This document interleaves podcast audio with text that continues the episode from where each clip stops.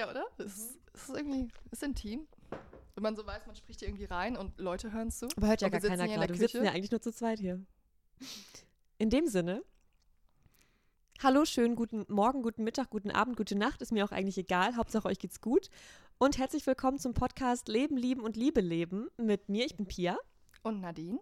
und Nadine Hi. ist da. Guten Abend. Und mit Nadine möchte ich heute darüber sprechen, wie das ist, mit einem Narzissten in einer Beziehung zu sein. Aber vorweg möchte ich erstmal, dass Menschen wissen, warum du heute hier bist, woher wir uns kennen. Und wenn du Lust hast, erzähl doch mal. Ich weiß gar nicht, Wie ist das passiert? Ich weiß gar nicht, wie lange das jetzt her ist. Vor zwei Jahren, glaube, ist ich. ja ungefähr. Da Ja. habe ich in einem veganen Café gearbeitet in Dortmund und dann kam die Pia rein. Und meine Mitbewohnerin hatte mir mal von Pia erzählt. Wir haben da eh noch drüber gesprochen und meinte so, hey, das ist ein richtig cooles Mädchen aus, aus Münster. Und ja, dann habe ich dich gesehen und dachte so, nee, das ist nicht Pia, die ist viel zu groß. Och Mann. Auf den Bildern dachte ich irgendwie immer, dass du viel kleiner bist. Ich bin 1,85 by the way. Ja, Mhm. riesig. Und dann war sie da mit Bodo und Bodo war total verrückt nach dieser, ich weiß nicht, das war so, ein, so eine Wurst, Ja. so eine Wurst, Vegane die wir Wurst, bestellt ja. hatten, genau. Und wollte die halt unbedingt haben und dann haben wir uns dann darüber unterhalten und dann hat, äh, genau, dann haben wir Nummern ausgetauscht, also Pia und Ja. ich und es ging eigentlich um die Wurst. Es ging wirklich um die Wurst. Es ging um die Ja. Wurst und ja, dann haben wir uns irgendwie nette Nachrichten geschickt und dann fanden wir uns ganz gut. Haben uns gar nicht so oft gesehen, aber irgendwie war da immer direkt so eine Connection, wenn Voll man sich krass. gesehen hat. Ja, geht Und mir jetzt sitze genauso. ich hier mit Ja, dir in dieser ja. Küche. Ja, in meiner Küche. Voll schön, ich freue mich mega. Ich freue mich auch. Aufregend. Ich freue mich so sehr. Ja, und ich wollte halt, also ich habe Nadine tatsächlich vor ein paar, Ta paar Tagen, ein paar Wochen habe ich dir geschrieben, nachdem wir uns halt wieder gesehen hatten. Wir haben uns echt nicht viel gesehen. Aber wenn, dann war das halt irgendwie mega intens. Ich hatte das Gefühl, boah, ich will diese Frau besser kennenlernen. Und Dito. Ja. Und dann, weil ich ja gerade auch voll im Podcast-Modus bin, hatte ich das Gefühl, boah, ich will unbedingt, dass Nadine auch was erzählt, weil ich weiß, dass du so ein krasses Leben hast, dass du, also für mich bist du mega inspirierend und bereichernd und das ist einfach, ja, ich möchte, dass du Sachen loswerden kannst. Ja. Und dann habe ich einfach gefragt und dann kam das Thema für dich Narzissmus. Also ich habe da auch keine Ahnung, ich wusste nicht, ich hätte mit dir über alles gesprochen und das war jetzt irgendwie das, was dich gerade am meisten irgendwie, oder wie kam es, dass es ausgerechnet das Thema jetzt geworden ist? Mm, Zumindest ein Thema, mit dem ich mich in der letzten Zeit viel beschäftigt Ja. hatte, weil ich keine Ahnung hatte, dass ich überhaupt in einer narzisstischen Beziehung war. Oh Mann. Und das ist schon sechs Jahre her. Und dieser Mensch hat mich irgendwie seit je verfolgt. Boah. Selbst noch dieses Wochenende. Und ich bin mittlerweile verheiratet, ähm, seit vier Jahren in einer neuen Beziehung. Boah. Und habe erst letztes Jahr überhaupt verstanden, was Narzissmus ist und was das eigentlich für ein gravierendes Thema ist, wie manipulativ das ist und was das mit Menschen macht. Boah. Und als ich dann verstanden habe, was da mit mir passiert ist und mit ganz vielen anderen Frauen, fing ich überhaupt erst an, mich mehr und mehr mit dieser Thematik zu beschäftigen. Und was ich da rausgefunden habe, Mhm. war schrecklich. Ja. Ganz, ganz schrecklich. Auf ganz vielen verschiedenen Ebenen. Und fing dann halt an, darüber zu schreiben und habe dann auch ähm, auf Instagram so eine kleine Präsenz aufgebaut und habe so viele Nachrichten bekommen wie noch nie von Frauen und Männern, die in solchen Beziehungen waren. Ja, und deshalb finde ich es sehr wichtig, darüber zu reden, weil ganz viele Menschen wissen gar nicht, dass sie in einer Beziehung mit einem pathologischen Narzissten sind. ich habe auch ehrlich gesagt, mir sagt das Wort total viel und ich denke halt irgendwie, okay, irgendwie selbstverliebt so, aber also magst du, kannst du irgendwie beschreiben, wie Menschen, die mit dem Wort nicht so viel anfangen können, sich Narzissmus vorstellen können? Mm, Es geht auch in diese Selbstliebe, bedeutet aber eher, also es gibt ja auch einen gesunden Narzissmus, wo Menschen sich selber lieben können und einen Selbstwert aufgebaut haben. Dieser Narzisst macht das aber von außerhalb. Also er ist so wie so eine, so eine Zecke, die ganz viel Blut immer saugen muss und sich dann so gesehen ihre Opfer oder Opferin, wenn man das so sagen kann, Ja. aussucht, ähm, wo sie ja, wo sie diese Zecke auch Ein Wasserhahn kotzt Ein- manchmal einfach. das gehört dazu. Ja. Ähm, jetzt habe ich einen Faden verloren. Ähm, der, der Narzisst, die Narzisstin als Zecke und braucht quasi von außerhalb. Genau. Und ein normaler Mensch Ja. braucht natürlich auch Aufwertung von außerhalb, aber der Narzisst kann sich halt selbst diese Liebe nicht geben und hat im Endeffekt nur Empathie für sich selbst und nicht für andere Menschen. Und das ist dieses Pathologische. Und ja, so pathologischer Narzissmus, man spricht von 1% auf der ganzen Menschheit. Ich bin mir da ein bisschen unsicher, gerade wenn man jetzt mal so in die ganzen zu den ganzen Regierungschefs schaut. Je. Wenn ich mir Trump ansehe oder ganz krasse Beispiele wie Stalin und Hitler und was es da noch für Menschen gab, die so diese Vorzeige-Narzissten sind. Der was an. Genau, und es gibt halt äh, eine Geschichte, das ist eigentlich so die bekannteste Darstellung eines Narzissten ähm, aus einer griechischen Mythologie von Ovid. Äh, die kennen bestimmt ganz, ganz viele von euch. Da geht es um Narzissos, der war ein Sohn von einem Flussgott und einer Nymphe. Und er wurde von allen geliebt und bewundert und er war so Mhm. wunderschön. Und irgendwann gab es eine Nymphe, die hieß Echo. Tatsächlich finde ich auch ganz lustig in, Ja. diesem, in diesem Zusammenhang. Und er hat sie abgewiesen und daraufhin verfluchte Aphrodite ihn. Und äh, dieser Fluch lag halt darin, dass er sich in sein Spiegelbild verliebt hat. Und ganz viele kennen dieses Bild, wie, wie er halt. Dann ins in- Wasser schaut, sich selber sieht und denkt, boah, bin ich ein geiler Typ. So. boah, bin ich ein geiler Typ Ja. und sich selbst versucht zu umarmen und dabei stirbt. So. Und es gibt halt noch verschiedene Versionen. Zum Beispiel äh, gab es eine Version, wo Wellen auf dieser Wasseroberfläche ähm, erschienen sind und die haben sein Spiegelbild verzerrt und dadurch wirkte er hässlich. Und dann ist er einfach gestorben. Oder er hatte so eine krasse Fantasie über seine eigene Schönheit, dass ihm diese nicht genügte, als er sie dann gesehen hat im Spiegelbild und dann hat er sich einfach erstochen. Und ich finde, das ist einfach so ein krasses Sinnbild von, vom Narzissmus. Denn dieser Mensch ist einfach oft ein falsches Selbstbild fixiert und kennt eigentlich nur die gesunden Seiten an sich, beziehungsweise die schönen, aber kommt mit den hässlichen und den verborgenen Seiten seiner selbst nicht klar. Und so, wenn wir aufwachsen, wir kennen halt beide Seiten. Und der Narzisst kann halt gar nicht, oder die Narzisstin kann gar nicht damit umgehen. Und ich finde, diese Geschichte, die, die stellt das ziemlich gut dar, was da Voll. passiert. Und magst du, magst du erzählen, wann dir in der Beziehung aufgefallen ist, dass es ein Narzisst ist? Oder ist das wirklich jetzt alles erst im Nachhinein dir klar geworden, dass das eine Beziehung war mit einem Menschen, der so krankhaft narzisstische Züge hatte, oder? Es ist mir, es, also mir ist aufgefallen, dass irgendwas sehr komisch war Ja. und sehr anders, weil ich auch sehr, sehr unter dieser Beziehung gelitten habe, sehr vereinsamt bin, weil ich irgendwann nur noch mit ihm so zusammen war und Mhm. ähm, ja, ihn auch immer in Schutz genommen habe für alles. Aber ich habe tatsächlich erst letztes Jahr erkannt, durch einen Freund, dass ich in einer narzisstischen Beziehung war. Davor war mir der Begriff Narzissmus wie vielen anderen auch nicht so geläufig. Halt, klar, Leute lieben sich selbst, aber was da so hintersteckt, das ist irgendwie noch mehr. Also das ist ja richtig unterteilt in. Phasen, Boah. in manipulative Phasen. Ja. Magst du von den Phasen erzählen, beziehungsweise ähm, gibt es bestimmte Muster, die da immer wieder auftauchen, wenn Menschen so narzisstisch veranlagt sind? Und hast du die auch erlebt in deiner Partnerschaft? Mhm. Also man kann sich das so vorstellen, diese Menschen haben ja einfach kein Selbstwertgefühl. Das Selbstwertgefühl kann nur durch außen projiziert werden. Also der Partner wird eigentlich sachlich abgehandelt als Spiegel. Und als ich mir dann dieses Video letztes Jahr angeguckt habe, dachte ich so, wow, dieser Mensch erzählt gerade eigentlich die Geschichte, die ich erlebt habe. Und das, was wir hatten, ich dachte immer, das wäre sowas Besonderes. Ich habe ihn bis letztes Jahr noch in Schutz genommen, was das für ein toller Mensch war und das, was wir hatten, das wäre eine Seelenverwandtschaft. Und ja, als ich dann gehört habe, was es da für Phasen gibt, habe ich eigentlich gecheckt, so Boah, wie manipulativ genau das war das das. Genau Wow. das war das. Es geht eigentlich im Endeffekt los mit der Love-Bombing-Phase. Kennst du das, wenn du frisch verliebt bist? Bist Ja, auf klar. Wolke 7, Ja. mit einem Narzissten bist du auf Wolke 1000. Ui, Denn dieser. Mensch erkennt erstmal, also er analysiert dich und schaut dann erstmal, oh, was sind Pias Schwächen? So, Ja. sagen, wir, sagen wir, du findest deine Brüste nicht schön. Ja. Und dieser Narzisst wird dir tausendmal am Tag sagen, wie wunderschön deine Oh, Brüste wow. sind. Und er hat noch nie solche schönen Brüste gesehen.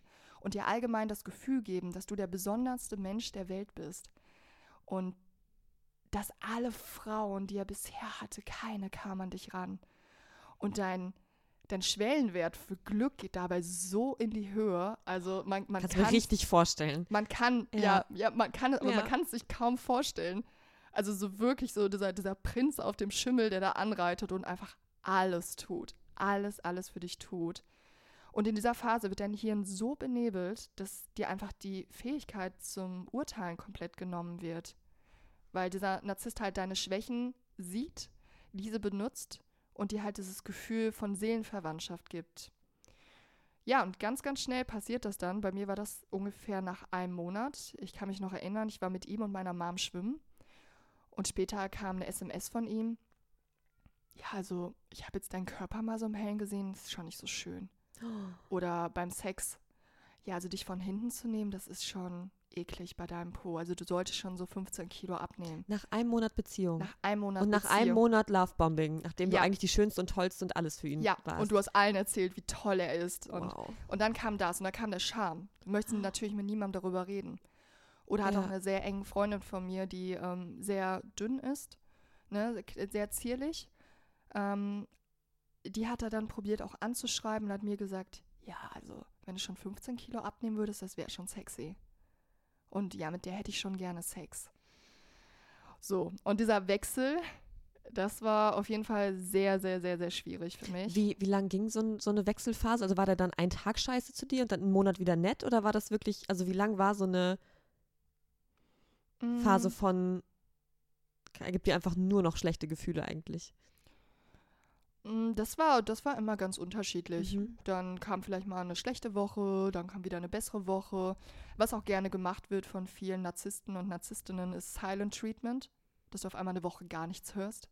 Hab heute Morgen So noch Ghosting Freund darüber. quasi. Bitte? Ghosting quasi, also komplett Ja, ex- total. nicht Und existieren. Ja, ja, wirklich so Ja. von 100 auf 0. Äh, pff, aber äh, ganz, ganz unterschiedlich. Also es war die ganze Zeit so ein Hin und Her. Und das hat sich auch tatsächlich durch die ganze Beziehung so gezogen. Und was auch noch eine sehr heftige Manipulationstechnik ist, ist die Isolation von deinen Freunden, von deinen Freundinnen und von deiner Familie. Weil diese Personen geben dir natürlich ein natürliches Feedback, Mhm. äh, dass das, was dir da gerade passiert, einfach nicht normal ist und auch nicht normal sein sollte in einer Beziehung. Und ich hatte eine Situation, wir waren auf dem Geburtstag, ich habe ihn mitgenommen und meinte später so, boah, es war richtig schön mit meinen Freundinnen.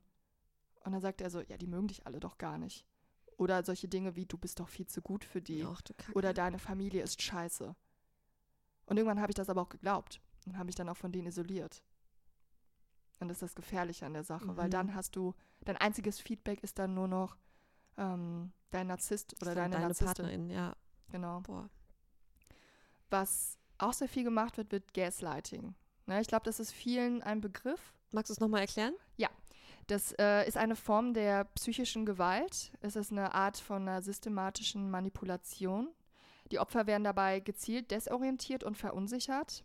Ähm, und dadurch entsteht halt eine Deformation deiner Realität. Man hat irgendwas erlebt und man fand es total schön und dann sagt der Mensch so, aber so war das doch gar nicht. Oder Dinge, die du sagst, werden verdreht. Das ist doch gar nicht so gewesen. Mhm. Oh, das habe ich doch gar nicht gesagt. Oder du hast doch das und das gesagt. Ja, oder Oh du bist, du bist verwirrt, du brauchst Hilfe, du bist verrückt. Denn Narzissten nehmen sich auch sehr, sehr, also die ähm, suchen sich auch sehr gerne Empathen aus. Mhm.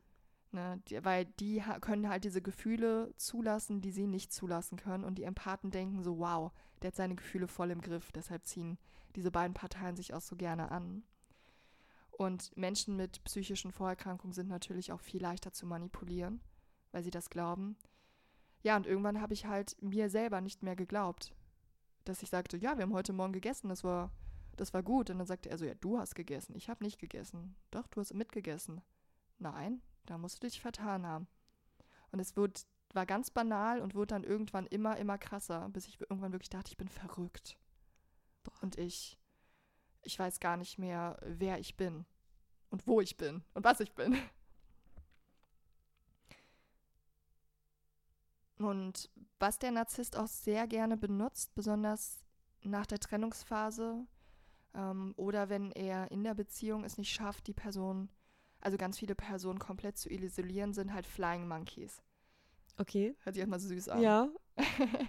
Das sind dann so die Kumpanen des Narzissten oder der Narzisstin, die er oder sie benutzt, um die er ganz charmant um, um den Finger wickelt, damit die, diese, diese Flying Monkeys, die sagen, oh, der ist doch ganz toll. Mhm. Ach, Pia. Also, dass dein, dein Partner dann ne, auch mega nett zu mir wäre, mir coole Komplimente macht, damit ich dir sage, wie toll er ist und hast du einen genau. tollen Partner. Ganz genau. Mhm, ist der sweet und ja. Ja, es, Oh ist, Mann. es ist super, super krass.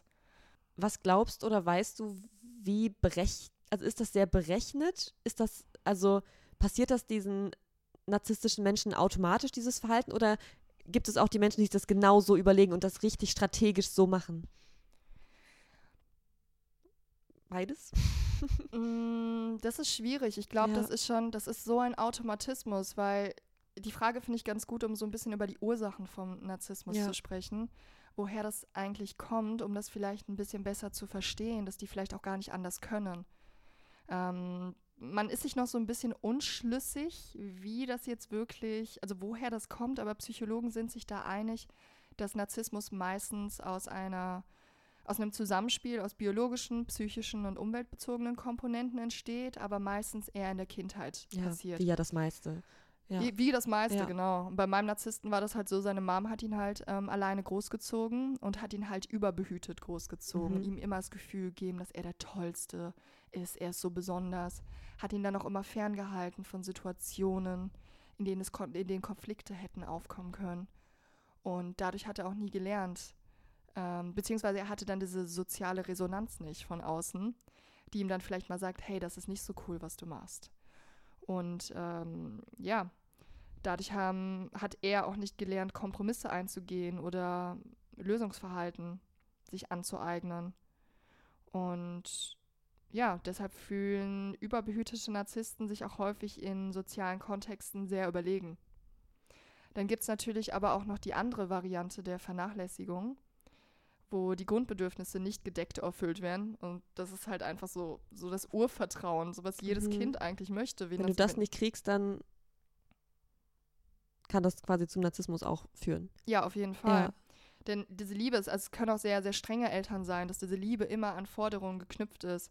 Oder dass man sich sehr stark an seinen Eltern orientiert und man verdrängt seine eigenen Empfindungen und man braucht halt immer diese Bestätigung von der Außenwelt. Und das ist dann dieser Kompensationsmechanismus, den die sich ja irgendwie einholen möchten. Die hatten in ihrer Kindheit ja nicht die Wahl, sich irgendwie so auszuleben wie andere Kinder und ähm, wissen meistens auch gar nicht, wer sie sind und können das halt irgendwie nur fühlen durch Außen. Deshalb denke ich mir immer so bei diesem, wie sehr ist das ein Automatismus? Mhm. Das ist halt wie eine Zecke, die dann Blut sieht.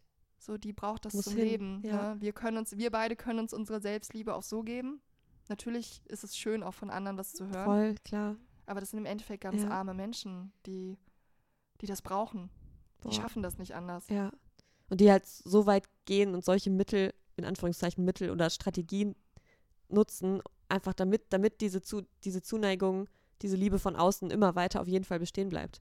Aber es ist ja auch krass, dass es dann auch so funktioniert, weil ich glaube, die Menschen setzen sich ja nicht hin, einen Monat bevor sie dich ansprechen und machen einen Plan, wie genau sie dich manipulieren müssen, damit du auf jeden Fall möglichst lange ihnen ein gutes Gefühl gibst, sondern es ist einfach, es scheint ja wirklich dann automatisch zu passieren, dass da diese, diese Muster von erstmal Menschen anhimmeln, um sie dann wieder fallen zu lassen, sich für den Menschen dann ja irgendwie auch richtig anfühlen müssen. Also ganz automatisch anscheinend. Und das, das im Endeffekt bringt es, bringt es ihnen ja das, was sie wollen, nämlich dieses Abhängigkeitsgefühl und dass du halt einfach nicht von den Menschen loskommst. Zumindest klang das für mich jetzt so, dass du ja, also es gab Trennungen oder, also hast du dich von den Menschen an einem Punkt dann, Nein, okay, also wir haben uns nicht getrennt. ja, Ich habe mich tatsächlich, ähm, ich habe es tatsächlich erst dieses Jahr geschafft, komplett den Kontakt abzubrechen. wow. Davor habe ich es nicht geschafft, ähm, weil ich einfach nicht erkannt habe, dass was da auch auf so einer biochemischen Ebene, da können wir gleich nochmal. Mhm. Ähm, Ultra spannend. Ja, ja, wir, Ja. Haben, wir haben eben noch mal ein bisschen gequatscht. Das, Mhm. ähm, das ist echt krass. Das, das macht mir richtig Angst. Oh, es hat mir richtig Angst gemacht, ähm, wie viel Erholung man da braucht. Ich habe mich tatsächlich gerettet, indem ich auf eine Reise gegangen bin. Ich habe Mhm. gesagt, ich gehe jetzt auf eine Weltreise und wir haben uns gestritten. Er ist nach Berlin gegangen, einen Monat vor der Reise. Und er hat aber auch gesagt, so, wir haben uns nicht getrennt. Wir sind immer noch zusammen, auch als er mit seiner neuen Freundin schon zusammen war. Mhm. Wie lange war das mit ihm? Dass du es Das- Beziehung genannt hättest? Mm, Es ging fast ein Jahr Jo. nur, tatsächlich. Boah. Aber ich bin auch froh, dass es nur so kurz war, weil umso länger, umso schwieriger, auch bei normalen Beziehungen. Na klar. Und das ist intens, das Ja. kann ich euch sagen. Das ist viel intensiver als jegliche Art von Beziehung, durch Ja. dieses Auf und Ab. Boah. Hattest du dann zwischendurch mal den Impuls, Schluss zu machen? Hast du gemerkt, boah, das tut mir doch eigentlich überhaupt nicht gut? Oder hast du dich immer an diesen dann wieder schönen Momenten aufgehangen und gedacht, aber er liebt mich doch so sehr? Oder das wird doch bestimmt gerade nur eine Phase sein und eigentlich, keine Ahnung. Ich habe es probiert. Mhm. Ich habe tatsächlich in der Zeit auch was mit vier anderen Männern gehabt, weil in, in der Zeit, in der wir ähm, unsere Pausen hatten, Mhm. Weil manchmal sagt er, also ich möchte dich jetzt eine Woche nicht sehen. Oder ich möchte keine Beziehung. Oder ich liebe dich nicht. Und eine Woche später habe ich eine E-Mail bekommen. Also wir haben auch E-Mail-Kontakt gehabt, was schon irgendwie sehr besonders war. Mhm. Man kann Keine tatsächlich nichts dafür. Ja. Aber also man, also man ist halt wie ein, wie ähm, ein Junkie, Mhm. auf, der auf einer sehr oder der auf einer sehr harten Droge hängen geblieben ist. Und es passiert halt was auf einer biochemischen Ebene. Also man hat, also das passiert so schleichend, dass man das halt gar nicht spürt.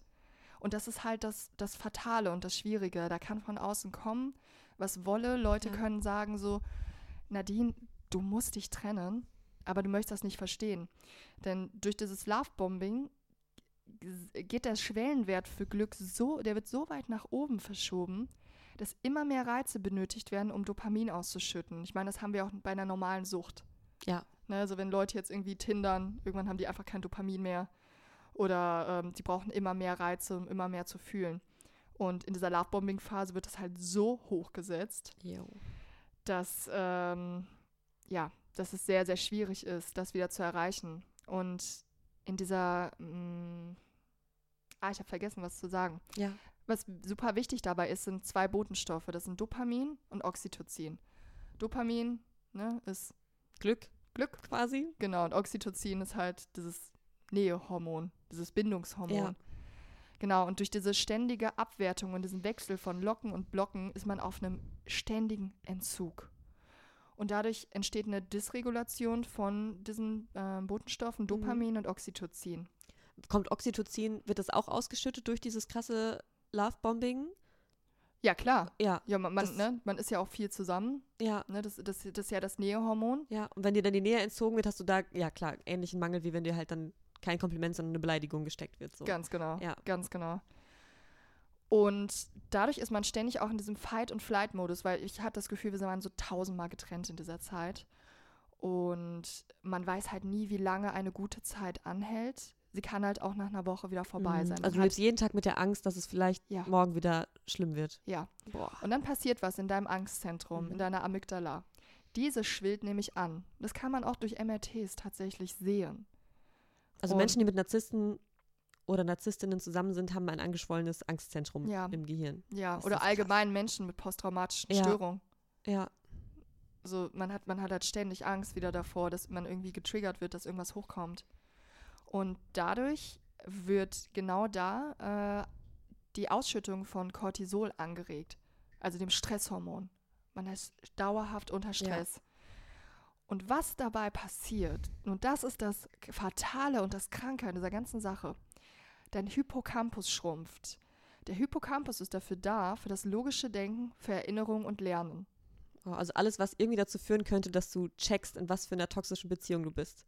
Richtig. Ja. Und das ist dieser Kreislauf. Und dieser Kreislauf wird aber durch das Opfer, ich sage jetzt mal Opfer, weil es, es sind einfach, Ja. es ist einfach ein Täter oder eine Täterin, stabil gehalten, weil man so große Angst hat vor diesem kalten Entzug. Und dieser, dieser winzige Dopaminausschuss, den man dann noch ab und zu bekommt, ist es dann wert, diese Beziehung aufrechtzuerhalten. Und was da wirklich der einzige Weg ist, ist No Contact. Denn Krass. nur dadurch kann sich die Biochemie erholen.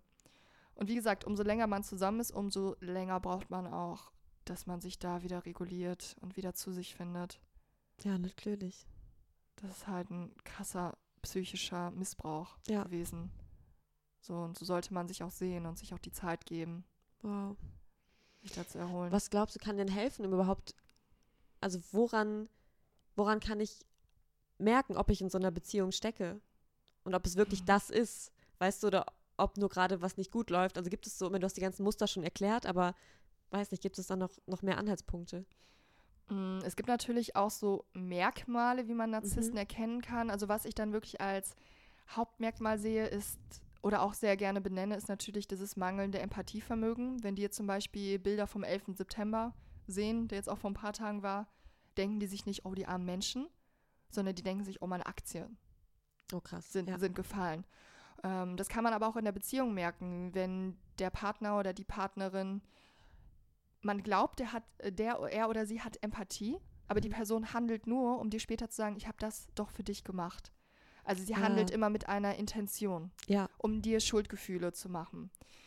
Äh, diese Menschen sind aber halt leider extrem charismatisch, weil die scheinen halt freier zu sein als andere Menschen. ja, so voll, das ist ja das Verrückte, weil es ist ja eigentlich das Gegenteil von Selbstbewusstsein, was in diesen Menschen steckt, aber sie wirken ja von außen super selbstbewusst und frei, frei davon, sich Gedanken über andere zu machen, im Sinne von mir doch egal, was die anderen von mir denken. weil Das ich ist halt so, anziehend. ne? Ja, genau. Das ist unglaublich anziehend. Äh, die interessieren sich halt, also dadurch, dass sie, also die int- interessieren sich dann vielleicht auch für ganz besondere Themen. Oder geben, geben sehr, sehr Mhm. viel auf sich, ne? Und ein selbstbewusster Mensch, kannst mir sagen, was du möchtest, aber es wirkt halt einfach attraktiv. So, da kann man sich, glaube ich, nur sehr schwer von freisprechen. Ähm, geht aber natürlich auch oft in eine Arroganz. Und man hat halt das Gefühl, auch durch dieses Lovebombing, so, boah, der hat mich ausgesucht. Mhm. Ich bin die Besondere. Oder der Ja. besondere Mensch. Obwohl er oder sie gefühlt jeden oder jede haben könnte und auch so davon überzeugt ist und eigentlich genau weiß, was er an sich hat und dann trotzdem mich noch in sein oder ihr Leben lässt. Als, ja, boah, ich kann es mir so vorstellen. Ich Mhm. würde, also ich kann mir, ich, ich würde sagen, mir hätte das auch passieren können. Und ich bin selbstbewusst und reflektiert und habe eigentlich echt, ne, also keinen Mangel in meinem Leben, dass ich sowas groß brauchen oder anziehen würde, so. Mhm. Aber safe. Es, es kann immer passieren. Ja. Und gerade auch so dieses, ähm, diese, diese Einzelgänger-Typen, ne, dieses, dieses Mysteriöse. Ich will nicht sagen, dass alle Narzissten und Narzisstinnen so sind, Ja. aber das sind so dann diese grandiosen Narzissten, wie man sie dann auch nennt, die dann so im Mittelpunkt stehen. Ähm, die kaum Grenzen akzeptieren, persönliche, die haben meistens auch keine langjährigen Freundschaften, weil auch Freunde das erkennen. Um, und was halt so ein Punkt ist, wo ich immer sage, ja, da muss man vorsichtig sein, wenn diese Menschen keine Kritik vertragen Oh, und dann aggressiv werden und sich nicht entschuldigen. Ja, es, es gibt eine Million Merkmale von Narzissten, aber das wäre auf jeden Fall schon mal so eine kleine Mhm. Zusammenfassung, wie man es erkennt. Und da rauszukommen, ist ein Akt. Ja. Wie gesagt, ich habe dieses Jahr habe ich ihn angerufen und habe gesagt, ich möchte, dass du mich in Ruhe lässt. Für immer. Und er hat das im Endeffekt so umgedreht, dass er sagte, ach, ich bin doch gar nicht an dir interessiert. Was glaubst du denn? Nachdem er Mhm. mich irgendwie wochenlang bombardiert hat mit Nachrichten. Ach, ich brauche dich doch gar nicht. Ach, für mich ist das kein Problem. Brauchst du mir gar nicht sagen, was willst du eigentlich so? ja. Mhm. meld, meld dich einfach, wenn es dir passt. Ne? Meld dich dann einfach. Wow. Ne? Ich habe aufgelegt und habe erstmal geweint und hatte das Gefühl, mir wurde wieder die Macht genommen. Mhm. Als so was Überlegenes halt Ja. suggeriert. Schon wieder. Boah. Ja, und jetzt hat er sich halt, er hat versucht, äh, durch Flying Monkeys, durch meine Mitbewohnerin, Kontakt wieder aufzubauen. Die eine Mitbewohnerin ist nicht drangegangen. Der andere hat sich am Samstag getroffen mit ihm. Also er versucht halt immer im Gespräch zu bleiben. Und da, selbst da habe ich wieder so gespürt, auch nach dieser langen Zeit so, dass ich einen kurzen Moment hatte, so, ach, vielleicht, vielleicht treffen wir uns doch einfach und quatschen. Aber da wirklich diesen No-Contact zu behalten, ist so wichtig. Ja, trotz, dass man das alles weiß. Ja. Ist, der Kopf weiß das. Wobei, alles weiß das, aber, aber meine Biochemie ist anscheinend noch nicht so weit. ja. Es ist noch nicht genug Zeit vergangen. Und da würde ich auch allen Menschen, die das jetzt hören und die sich da irgendwie wiederfinden, wirklich raten, haltet Abstand. ja. Man stellt diesen Menschen auf so ein Podest. So gesehen, ich habe dir ein Auto geschenkt oder ein Haus geschenkt und behandle dich danach wie Scheiße. Aber du bist dann immer so, ja, aber die hat mir ja so, ein- so ein krasses Geschenk gemacht. Und ähm, man verteidigt diesen Menschen dann bis aufs Blut. Und das habe ich noch Jahre danach gemacht. Ja, also auch Auch- als Menschen dir gesagt haben, das, der war doch irgendwie scheiße zu dir, dann war, was hast du dann gesagt so? Ach ja, der hatte eine schwere Kindheit. Ja. Und ach, das war ja gar nicht so schlimm. Er ist auch einmal körperlich gewalttätig geworden. Und ich hatte manchmal auch wirklich Angst vor ihm. Und selbst in meiner neuen Beziehung habe ich immer noch gesagt, so, ja, ich glaube, ich liebe den noch. Aber es war halt nie Liebe. Und das ist, glaube ich, der erste Punkt. Äh, zu verstehen, dass das nie Liebe war. Das ist eine posttraumatische Störung. Das ist ein Trauma, ne, das ist eine Traumabindung, die da passiert ist. Und ich musste mir jeden Tag wirklich sagen, ich liebe, der, der hat mich nie geliebt. Der hat mich nie geliebt. Und ich saß mit meinem Partner im Bett und wir haben uns diese Videos dazu angehört. Und ich habe geweint und musste dann wirklich auch zugeben, nachdem ich ihn so lange beschützt habe, diese, diese Scham einzugestehen. Leute, ihr hattet recht. Das, das war richtig scheiße. Ja. Der hat mich nicht geliebt. Und ich habe mich so geschämt. Aber das wäre auf jeden Fall der erste Schritt, um da rauszukommen. Also diese Erkennung. Ja. Wie schwierig ist das? Also, oder warum ist es so schwer, sich einzugestehen, der hat mich vielleicht nie geliebt oder ich habe ihn auch nicht geliebt, sondern war einfach abhängig? Naja, man hat ja alle Menschen isoliert. Mhm. Also man hat so gesehen, es war so ein Gefühl von wir gegen den Rest der Welt. Ja. So, und dann zu sagen, ah, ähm, ja Leute, also man hat so viele Menschen auch dadurch verletzt, vernachlässigt. Ich habe viele Freundschaften verloren. Menschen konnten mich nicht mehr ernst nehmen, weil sie halt gesagt haben so, hey Nadine, eigentlich bist du doch eine coole Frau, was machst du da? Ja. Der, der sagt so schlimme Dinge und der tut so schlimme mit Dinge mit dir. Ja, ja, das ist Scham, ist das, glaube Mhm. ich. Ja. Hattest du auch zwischendurch das Gefühl oder so einen Anspruch an dich selbst, dass du jetzt die Frau sein willst, die ihn irgendwie da rausholt, dass du ihn heilen kannst mit seinem Narzissmus oder wie auch immer du das damals halt eingestuft hast? Weil das hätte ich halt. Ich habe, wenn ich mir das vorstelle, wäre das wirklich genau mein Ding. So potenziell HelferInnen-Syndrom. Okay, aber ich, mein Ego sagt, ich bin jetzt die Frau, die es schaffen kann, dass dieser Mensch sich davon befreit und nicht mehr diese, diese Abgründe hat oder ich mu- muss doch jetzt die, die Person sein, die er wirklich liebt, obwohl er vorher nicht zu lieben in der Lage war, aufgrund seiner schlechten oder schlimmen Kindheit. Keine Ahnung. Mhm. Ich habe mich halt als krank gesehen in der Okay, Zeit. Anstatt ihn sozusagen. Ja. Mhm. Im Nachhinein, als ich ähm, das verstanden habe, hätte das aufkommen können, aber ich weiß, was du meinst. Ja. Aber in dieser Situation ist man halt einfach nicht einfach. Man ist, man ist schwer traumatisiert und man möchte, man, man möchte da irgendwie selbst heile rauskommen. Aber natürlich möchte man auch die besondere Person bleiben. Vielleicht nicht die besondere Person, die ihn heilt, weil Mhm. man erkennt das meistens auch erst viel zu spät. Ja, Ähm, aber die besondere Person bleiben für diesen Menschen. ja. Weil alle anderen waren ja viel schlechter. So zum Beispiel, ich habe auch Kontakt mit seiner ähm, Ex-Freundin, also die nach mir kam. Er hat mich ja ersetzt irgendwann. Ja. Ähm, da habe ich auch eine E-Mail einfach bekommen. Ich liebe dich, war noch im Ausland, aber ich habe jetzt eine neue. Und da hat er ähnliche Dinge abgezogen. Und er hat sie irgendwann so entwertet, dass er über mich gesprochen hat. Ach, Nadine hat ja das und das gemacht. Ach. Und dass sie ähm, dann auch anfing, Dinge vielleicht äh, zu tragen oder zu sagen, um ihm zu gefallen. Also man möchte alles tun, um diesem Menschen zu gefallen. Und man vergisst seine kompletten Leidenschaften und alles, was man vorher vielleicht gerne gemacht hat.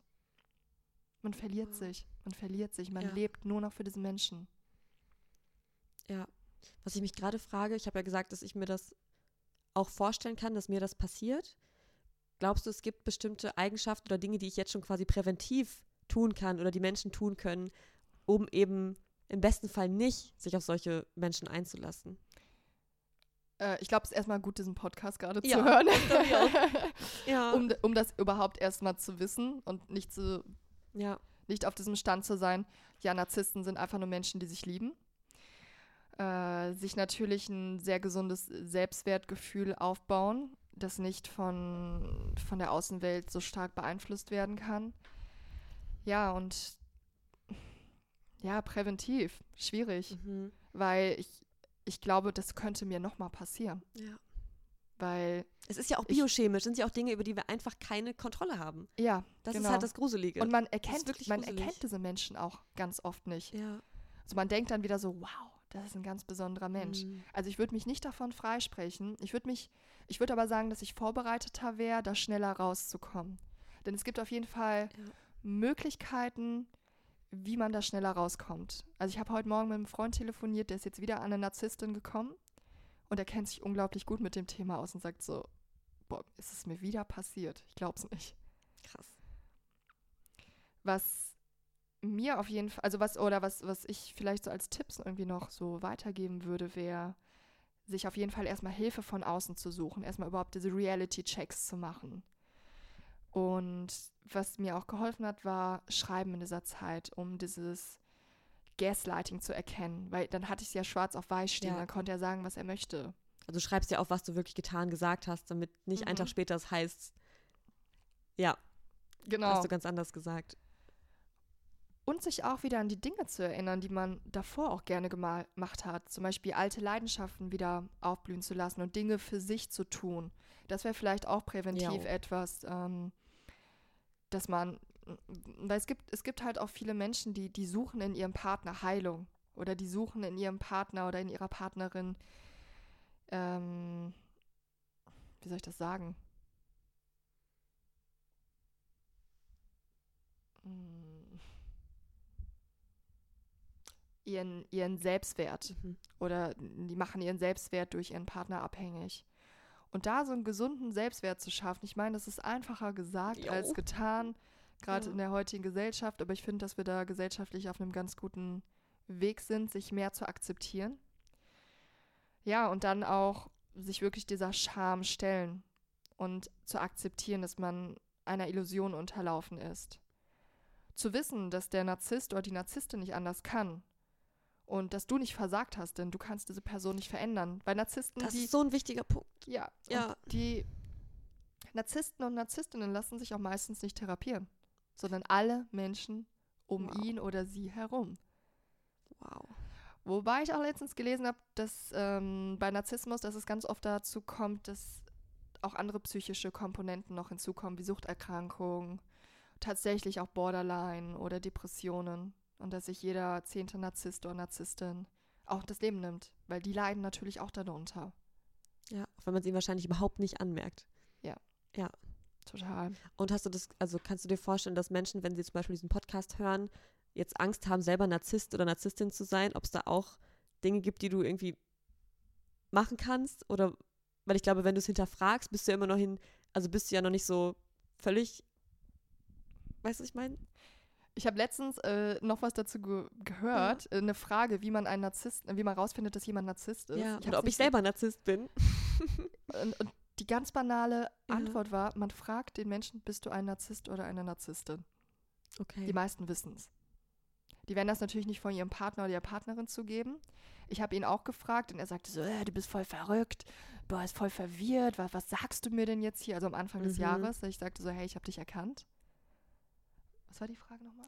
Ich wollte, also ich wollte wissen, ob, wenn Menschen jetzt so einen Podcast hören so. oder Input zu Narzissmus und dann denken, fuck, bin ich vielleicht selber narzisstisch oder Mhm. tue ich meiner Partnerin, meinem Partner nicht gut, weil ich diese Tendenzen habe.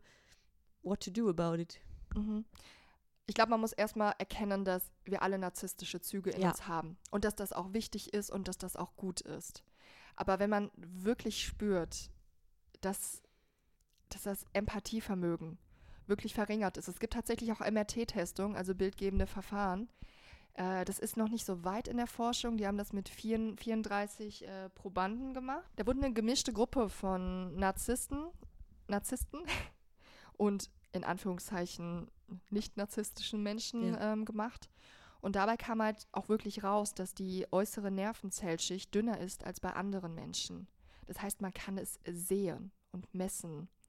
Und die sind halt dafür da, dass Signale für das Steuerungszentrum für Mitgefühl weitergeleitet werden. Ist das krass. Also man kann Ja. es wirklich sehen. Also eine dünnere Zellschicht heißt, dass du im Endeffekt weniger in der Lage bist, Mitgefühl, Empathie zu empfinden. Genau. Ja. Genau. Diese graue ähm, Hirnsubstanz, die dann für die Weiterleitung da ist. Und man weiß halt auch nicht, ob die Menschen damit zur Welt kommen oder die halt wirklich dünner wird mit der Zeit, weil sie sich dagegen entschieden haben, empathisch mit anderen Menschen Mhm. zu sein, sondern nur noch empathisch mit sich selbst. Ja. Oder halt durch eine, durch eine bestimmte Art von Kindheit dann halt Mhm. sich das nicht so entwickelt Mhm. und dann die Schicht dünner wird. Okay. Ich ja. meine, es gibt, es gibt immer noch Merkmale. Mhm. So, ich, ich weiß auch, dass ich selber viele narzisstische Züge in mir habe. Und so mehr, mehr ich mich damit beschäftige, denke ich auch so, oh Gott, bin Ja, ich vielleicht ich. auch eine Narzisstin? Äh, aber ich habe Empathie. Ja, Ganz, ganz, same. ganz, ganz, ganz, ganz viel. Mhm. Und weiß, dass das dann auch gesunde narzisstische Züge sind. Was sind das zum Beispiel? Also kannst du das beschreiben? Einfach sich selber auch mal schön finden oder sich oder Spaß daran haben, schöne Bilder von sich zu machen? Oder wie äußert sich so gesunder Narzissmus? Nadine, du hast echt schöne Augen. Ja. Ja, ich weiß. Ja, ich weiß. Mhm. äh, du bist cool. Ja, ich weiß. Das Mhm. auch mal annehmen. Ja. Und ich denke, ich bin jetzt eingebildet, sondern sich auch mal einzugestehen, wenn man Dinge gut kann. Oder an sich gut findet. Ja, total. Und die auch gerne feiert und die auch vielleicht gerne präsentiert mal oder von anderen das bestätigt bekommt. So ist ja Total. auch klar. Mein, wer hat das nicht? ja, das mögen wir alle. Ja. So, wir, wir sind äh, gesellschaftliche Wesen. Wir, wir, wir, leben, wir leben mit anderen Menschen zusammen. Wir können uns davon nicht freisprechen. Wenn Mensch merkt, dass diese Merkmale sehr stark auf ihn oder sie zutreffen und dass man sich vielleicht in Beziehungen genauso verhält Ja. Und darunter leidet, sollte man sich vielleicht auf jeden Fall nochmal sich mit dem Thema mehr beschäftigen und sich vielleicht auch Hilfe holen, wenn man auch darunter, wenn Mensch darunter leidet. Ja. Mm, Aber wie gesagt, die meisten Narzissten und Narzisstinnen sind nicht kritikfähig. Würden sich auch niemals eingestehen, in irgendeiner Form psychisch krank oder halt krankhaft narzisstisch zu sein. Ja, ich will nicht, Mhm. ich will nicht ausschließen, dass es niemanden gibt. Ja, vielleicht hast du ja auch so eine, so eine, so eine, weißt du, so, ein, so eine Kippe, dass du so gerade dich das noch, dir das eingestehen kannst und dann halt im besten Fall es auch tun und sich halt Hilfe holen. Und vielleicht ist es aber auch ganz schnell zu spät und dann müssen einfach Leute um, um den Menschen rum aufpassen. So schade das ist, dass sowas dann anscheinend wirklich nicht therapierbar ist, weil die Menschen einfach nicht anerkennen, dass sie Therapie nötig hätten. Ja, die meisten Therapien Ja. werden auch abgebrochen. Ja, krass. so, man, man möchte nichts- sich ja nichts sagen lassen. Boah, Oder man ist ja auch nicht so kritikfähig. ja. Ne, Aber wenn, wenn du das jetzt hörst und denkst, ach ja, vielleicht so ein paar Punkte, aber du bist ja kritikfähig. Ja, Du hast Empathie. So, und das, was du dann hast, ist einfach diese gesunde Art von Narzissmus, die, ja, die einen auch weiterbringt, die einen auch antreibt. auf jeden Fall. Ja. Und wenn du merkst, dass es toxische Auswirkungen gibt auf dich und deine Beziehung, das ist ja immer noch was, woran sich arbeiten lässt. Also es gibt ja auch viele Mechanismen, die vielleicht ähnlich funktionieren wie das, was du beschrieben und erlebt hast, was auch woanders herkommen kann, ohne dass es jetzt direkt pathologisch narzisstisch ist und man nichts mehr daran machen kann. Also Mhm. Mhm. wäre ja ein Versuch wert, Auf jeden sich Fall. da selber irgendwie im Zaum zu halten oder zu überlegen, warum habe ich mich denn so verhalten? Oder was, was hat meine Partnerin dazu veranlasst, mich jetzt erst zu loben und mich dann zu beleidigen? Das kann ja auch Mhm. andere Gründe haben, aber das muss halt den Raum auch erstmal, der muss ja erstmal da sein, darüber auch zu sprechen. Das stelle ich mir schon schwierig vor, wenn das nicht einfach automatisch in einer Beziehung gegeben ist. es ist unglaublich Wow. schwierig. Ja. Also ich glaube, alleine durch diesen Podcast kann man sich gar nicht vorstellen. ne, Wir haben das jetzt so ganz Ja. oberflächlich angekratzt, was das macht. Aber was ich auch für Geschichten noch mitbekommen habe, wie Narzissten und Narzisstinnen wirklich versucht haben, Menschen, die Schluss gemacht haben, daraufhin wirklich zu zerstören. Wow. Also das geht in eine ganz bösartige, also kann in eine ganz bösartige Schiene gehen. Ja. So, also ich kriege Gänsehaut, wenn ich darüber nachdenke. Ja. Ich muss sagen, ich habe noch ganz Glück, also ich habe noch Glück gehabt. So, ich hoffe, der lässt mich jetzt auch in Ruhe. Ja. Ähm, aber zumindest wurde ich jetzt nicht bedroht. Aber das ist, das ist häufig der Fall. Ja. Und das ist ja auch was, wo Menschen sich Hilfe holen können. Also ich habe das Gefühl, das wäre für mich noch die größte An Angst, selbst wenn ich es mir eingestanden habe, wenn ich es verstanden habe, wenn ich den Schluss gefasst habe, Schluss zu machen, mich von den Menschen komplett zu isolieren, zu trennen. Und dann aber das Gefühl, fuck, vielleicht tut er mir dann was an. Oder Menschen, die mir Mhm. wichtig sind. Oder stört, zerstört mein Leben. Oder schickt meine Nacktbilder rum, was weiß ich. So, Mhm. aber das, also selbst wenn du die Angst hast, da sind Menschen und Institutionen, die dir helfen, dass dir das nicht passiert oder die dich auffangen, wenn doch. So, weil das ist, also das ist ja der allerschlimmste Zustand, wegen dieser Angst mit Menschen zusammenzubleiben, obwohl du weißt, dass sie genau zu dem in der Lage wären. Das ist ja, also. Es wird mit jedem Tag natürlich schwieriger, genau wie du gesagt hast. Mhm. Mhm. Also besser morgen als übermorgen. Mhm. Also wenn ich mir vorstelle, Ja. wenn das noch ein paar Jahre gegangen wäre. Ja. Aber ich habe wirklich das Gefühl, so eine, eine Emotion oder ein, ein Begriff, den ich so passend finde, den hast du irgendwie auch zwischendurch genannt, ist wirklich gruselig. Also ich finde, das hat wirklich was richtig Erschreckendes, Einschüchterndes und dieses Wissen, dass es halt Menschen gibt und die halt nicht als solche zu erkennen sind und vielleicht auch erst viel später im Prozess, wenn du halt schon entsprechend ähm, hormonell abhängig bist, weißt Mhm, du, mhm. dass dann irgendwie, wow, es ist halt echt, ich finde, es wirkt total, auf mich wirkt es total bedrohlich. Ich muss sagen, auch bis heute. Ja, bis heute, selbst mit dem ganzen Wissen, möchte ein Teil in mir ihn trotzdem in Schutz nehmen. mhm. Und das ist krass. Ja. Denn ich habe mich jetzt so viel damit beschäftigt. Und ein kleiner Teil von mir sagt noch so, ach ja, aber der Arme und so. Mhm. Und das ist schon echt lange her. Also nicht, dass ich da noch dran hängen würde oder so. ja, Aber einfach, was das für, für Wellen geschlagen hat mit meinem Selbstwert, wie lange ich gebraucht habe, um das wieder aufzubauen. Ja. Dass ich in den Spiegel schaue und sage, doch, ich bin schön, so wie ich bin. Oder ich finde meinen Hintern gut. So, wie lange konnte ich keinen richtigen Sex haben? na klar. Weil ich Angst hatte, dass Leute mir vielleicht etwas nicht sagen. ja. So, wenn dir in so einem intimen Moment gesagt wird, dass du ekelhaft bist. Das ist eine krasse Manipulation. ja, Und du hast auch das Gefühl, dass diese Beziehung so leidenschaftlich ist, weil es immer ein Auf und Ab ist. Mhm. So, das und kann mir Liebe ist. Liebe ist ruhig. So, du, du Ja. brauchst kein großes Auf und Ab. Die bist da. Ja. Ja, die ist einfach da. Und man verwechselt das ganz oft mit Leidenschaft. Ja. Und habe auch daraufhin immer gedacht, boah, mit niemandem war es so krass wie mit ihm. trotz all dieser Sachen. Ja. Man verdrängt es. Ja. Aus dem krass Scheiß wird dann nur noch ein krass. Aber es ist, wie gesagt, es ist so ein großes Thema. Was genau war denn jetzt dein Weg, da rauszukommen, akut? Also du sagst, es verfolgt dich bis heute, Mhm. aber was war der Schritt, den es für dich gebraucht hat, wirklich den Schlussstrich zu ziehen? Ich habe tatsächlich eine Weltreise gemacht und er ist auch reisen gegangen. Also er hat mir das nach einem Monat Beziehung gesagt, dass er reisen gehen wird. Was auch noch ein krasser Faktor war, Faktor Zeit die Mhm. ganze Zeit. Wie so ein Damoklesschwert die ganze Zeit Oh. über dieser Vielleicht Beziehung. ist er bald weg und so. Genau, er ist, ja, Mhm. er ist ja bald weg. Ich kann mich auch gar nicht so an ihn binden, aber wollte es dann doch. Und kurz vor, genau, und dann ha- kamen auch so Dinge wie, würdest du mich heiraten? Dann habe ich gesagt, ja. Und dann fing er so an zu weinen. Er so, ja, gut, dass ich das weiß. Gut, dass ich das weiß. Und irgendwann habe ich mich dann dafür entschieden, auch eine Reise zu machen. Und er wollte halt nie, dass ich mit nach Australien komme. Habe ihm dann, ähm, habe auch immer gefragt, kann ich mitkommen? Und er so, nein, ich muss das alleine machen. Mhm. Und irgendwann kam er zu mir und sagte so, ich möchte dich mitnehmen nach Australien. Lass das zusammen machen. Und dann war der Punkt, wo ich mir dachte, nee, Nadine, du bist so abhängig von ihm. Da kam dieses Gefühl Wow. von Abhängigkeit Mhm.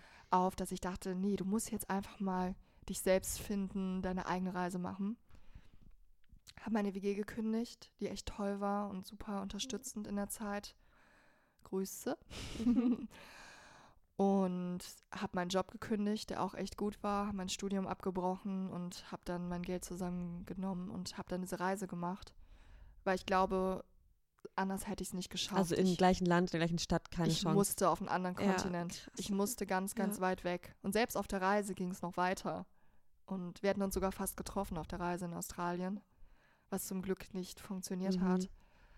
Aber was wichtig war, wirklich dieses Alleine sein, sich selbst wieder spüren, ohne den anderen, bei sich zu sein, zu lernen und mit der Zeit halt heilen zu können.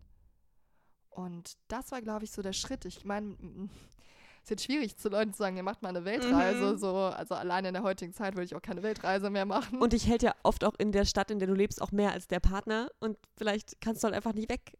Ja, man kann nicht weg. Ja. Man kann nicht weg. Mit Freunden reden, Flying Monkeys streichen, vielleicht ein neues Hobby anfangen und sich selbst wieder richtig spüren, Yep. bei sich zu sein. Und es funktioniert. Ich habe mit ähm, vielen Menschen darüber gesprochen, die auch da rausgekommen sind, sich da auch wirklich die Zeit zu geben. Die, genau dieselbe Zeit zu geben, als wenn äh, man irgendwie andersartig missbraucht worden wäre. Mhm. Da würde man sich ja auch die Zeit geben und das Ja. halt auch wirklich als, als die schlimme Sache ansehen, die da auch passiert ist. Ja. Und Ja. selbst da fällt es ja Menschen oft schwer, sich Hilfe zu holen und das anzuerkennen, als habe ich mit Luisa ja zum Beispiel auch viel drüber gesprochen. Ja, Ne? Dass einfach, selbst wenn, wenn dir sexuelle Gewalt passiert, das erstmal dir einzugestehen, dass dir sowas, dass dir sowas passiert ist ja, und dann anzuerkennen, dass du es auch wert bist, dir Hilfe zu holen oder dir selber gut zu tun, selbst wenn es Menschen gibt, denen es vielleicht noch viel schlimmer geht und so. Darum geht es ja nicht. Genau, genau. Ich dachte dann auch mal, ja, andere Ja. Leute hätten ja in, eher einen Therapieplatz verdient als ich. Ja. Und so schlimm war das ja auch nicht. Ich habe es dann immer für mich schön geredet. Und ich glaube, das war auch mein Kompensationsmechanismus, um damit umzugehen. Denn ich habe nie geheult oder getrauert, weil ich immer dachte, ach, wir sind ja eh verbunden. Ich war eher traumatisiert danach, dass ich Ängste aufgebaut habe, mich wieder zu verbinden mit Menschen und es nach und nach gekommen ist. Und meine neue Partnerschaft hat mir da total geholfen das glaube ich. auch, dass ich mit ihm darüber reden konnte. In der neuen Partnerschaft habe hab ich mich auch mit diesem Menschen oder Monster Ja. äh, getroffen und wir haben uns geküsst. Also das ist nochmal eine andere Geschichte. Aber mir wurde einfach dieser Raum gelassen, das zu fühlen, was ich fühle. Und ja, ich würde sagen, jetzt bin ich an dem Punkt, dass es mir wieder gut geht. Aber das ging halt wirklich erst bergauf seit letztem Jahr. Ja. Seitdem ich so wirklich verstanden habe, was da passiert ist und ihn erkennen konnte als das, was er ist. Es gibt aber ein Leben danach. Ja. Auch wenn das ganz viele Menschen nicht glauben, die gerade da drin sind. Ich habe eine Mhm. Freundin, die hat eine ganz, ganz schlimme narzisstische Beziehung gerade und die kommt da nicht raus und ich rede mit ihr und sie weiß das alles. Und er bedroht sie und sie hat Angst und liebt ihn trotzdem und verteidigt ihn auch. Es ist nicht einfach. Aber man kann es schaffen. Ja. Ich freue mich so sehr für dich, dass du da raus bist, ey. Ich freue mich auch. Oh mein Gott. Und ich hoffe auch an alle Menschen, die das Ja. gerade hören, dass es irgendwie eine Bereicherung darstellen kann, Ja. äh, sich da auch Hilfe zu suchen oder auch Kontakt aufzunehmen. Ja. Und es ist niemals deine Schuld. So. Also ich habe Nadine kennengelernt als eine der toughesten Frauen, die ich mir vorstellen kann, weißt du? Und sehe dich einfach auch so, so selbstbewusst und, und sicher und mit so vielen tollen Menschen umgeben und dir passiert es halt, weißt du? Also es ist halt einfach, egal was sonst ist in deinem Leben oder egal wie sicher du andere Menschen wahrnimmst, das ist einfach, kann uns allen passieren. Was ich da gerne noch als Ja. Anekdote so als Schlusswort bringen Gerne. würde, ich, ähm, die kam tatsächlich von meinem Mann. Der Narzisst ist, ihr könnt euch das vorstellen, wie eine, wie ein Licht. Und man ist so die Motte, die in der Oh. Dunkelheit ist, die zum Licht, die von dem Licht angezogen ist. Doch wenn du selbst dieses Licht in dir findest und dann als Motte so gesehen strahlst, dann brauchst du dieses Licht nicht mehr. So, dann, kann, dann brauchst du diese Dunkelheit nicht. Du bist selbst das Licht. Und diese Anekdote fand ich so schön und so passend Ja. und so hilfreich, um da auch wirklich rauszukommen. Danke. Oh Mann, ey.